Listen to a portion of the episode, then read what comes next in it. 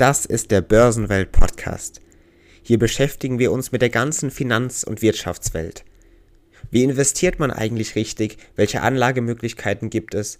Was ist zurzeit auf dem Kapitalmarkt los? Was passiert in unserer Wirtschaftswelt? Das und vieles mehr hier bei Börsenwelt.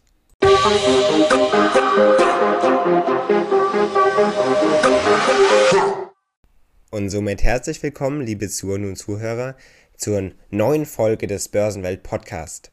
Willkommen zu einem weiteren spannenden und sehr aktuellen Thema wie immer, denn wir beschäftigen uns ja in jeder Folge mit einem Thema rund um den Aktien- und Kapitalmarkt und da der fast täglich stattfindet, außerhalb der geschlossenen Zeiten in der Börse, ist er natürlich aktiv, vor allem auf der ganzen Welt immer. Und deswegen sind unsere Themen eigentlich immer hochaktuell. Heute beschäftigen wir uns mit einem Thema, das eben auch genau dazu passt, denn man möchte ja an diesem Aktien- und Kapitalmarkt als Investor, als Anleger teilhaben. Und man möchte in dieser Hinsicht teilhaben, letztendlich ja einerseits, das kann natürlich die eine Intention sein, die Unternehmen zu unterstützen, an die man glaubt, und letztendlich möchte man mit dem eigenen Investment ja auch Geld verdienen. Deswegen ist es ja auch ein Investment. Und genau deshalb schauen wir uns in der heutigen Folge das Thema an, wie man mit Aktien jetzt tatsächlich Geld verdienen kann, wie das überhaupt ablaufen kann. Wir haben in verschiedenen vorherigen Folgen ja überhaupt schon mal geklärt, was Aktien überhaupt sind, was sie machen, wie die Börse funktioniert und all das.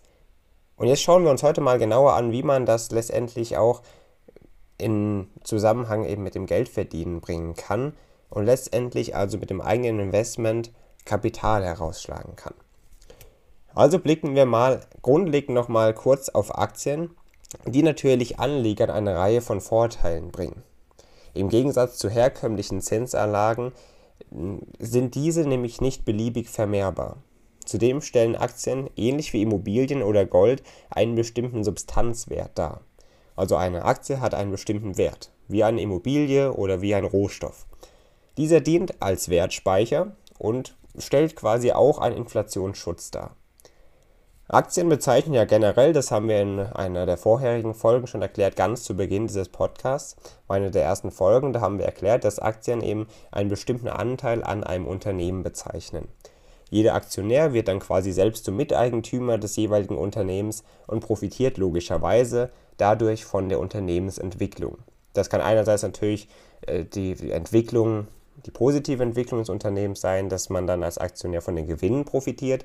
Allerdings kann das Unternehmen natürlich auch Verluste einstreichen. Das ist aber natürlich auf lange Sicht nicht die Intention des Unternehmens. Das heißt, auf lange Sicht kennen Aktien oftmals eben nur den Weg nach oben. Natürlich gibt es da Ausnahmefälle wie Insolvenzen von verschiedenen Firmen. Bei Wirecard oder bei den CumEx-Geschäften konnte man das sehr, sehr gut sehen, wie viel schiefgehen kann, auch bei solchen Projekten und was vor allem schiefgehen kann. Aber auf lange Sicht kennen die meisten Aktien eben nur den Weg nach oben, weil sich ein Unternehmen natürlich weiterentwickeln will und das in der heutigen Geschäftswelt auch muss. Anleger eben dann in diese Unternehmen profitieren logischerweise von den Kursgewinnen, die ein Unternehmen dann einstreichen kann. Natürlich profitieren Anleger auch von Unternehmen, die eine Dividende ausschütten. Was eine Dividende genau ist, das erfahren Sie auch in einer der zu Beginn dieses Podcasts erstellten Folgen.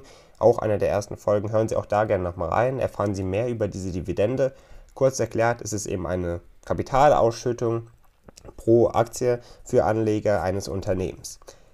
Durch diese Strategie der Dividende und durch die Kursgewinne kann man als Anleger eine Art Zinseszinseffekt erreichen. Schon Albert Einstein hat diesen Zinseszinseffekt erkannt und definiert fast als eines der Weltwunder.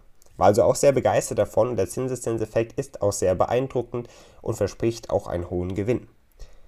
Blicken wir also jetzt mal in diesem Zusammenhang auf ein Aktieninvestment an sich, wie man da jetzt tatsächlich Geld verdienen kann. Grundlegend sei mal gesagt, dass die Gewinnwahrscheinlichkeit bei Aktieninvestments mit der Länge des Anlagehorizonts steigt. Ganz einfach gesagt, je länger, also für einen längeren Zeitraum ich anlege, desto höher ist die Wahrscheinlichkeit, dass ich mit diesem Investment Gewinne verstreichen kann.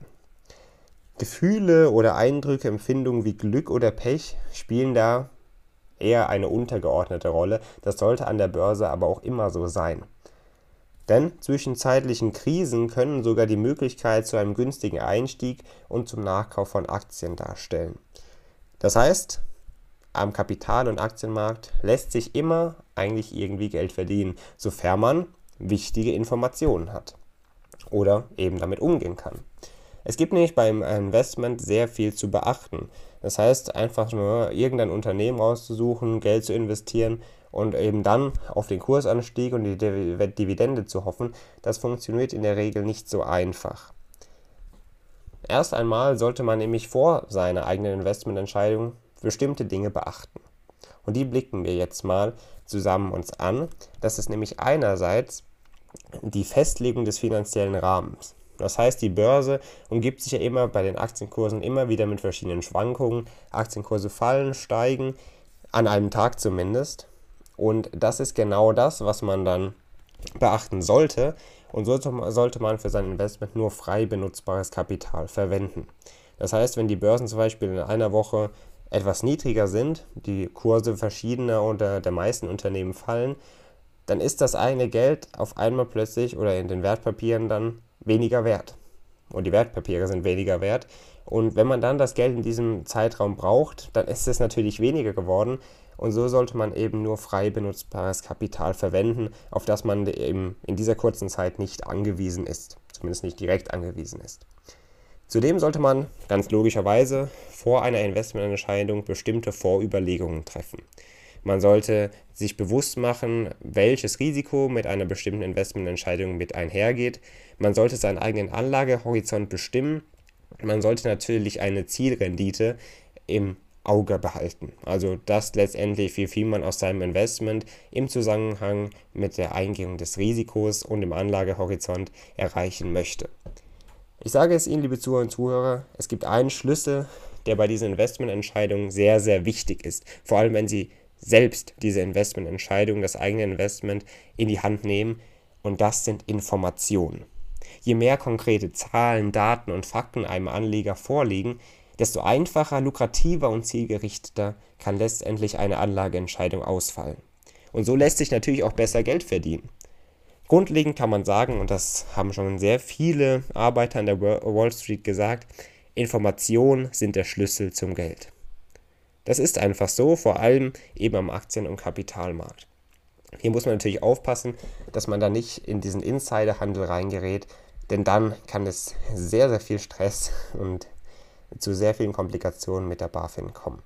Also passen Sie hier auch auf. Generell können Sie sich aber merken, Informationen sind sehr, sehr wichtig vor allem auf dem Aktien- und Kapitalmarkt.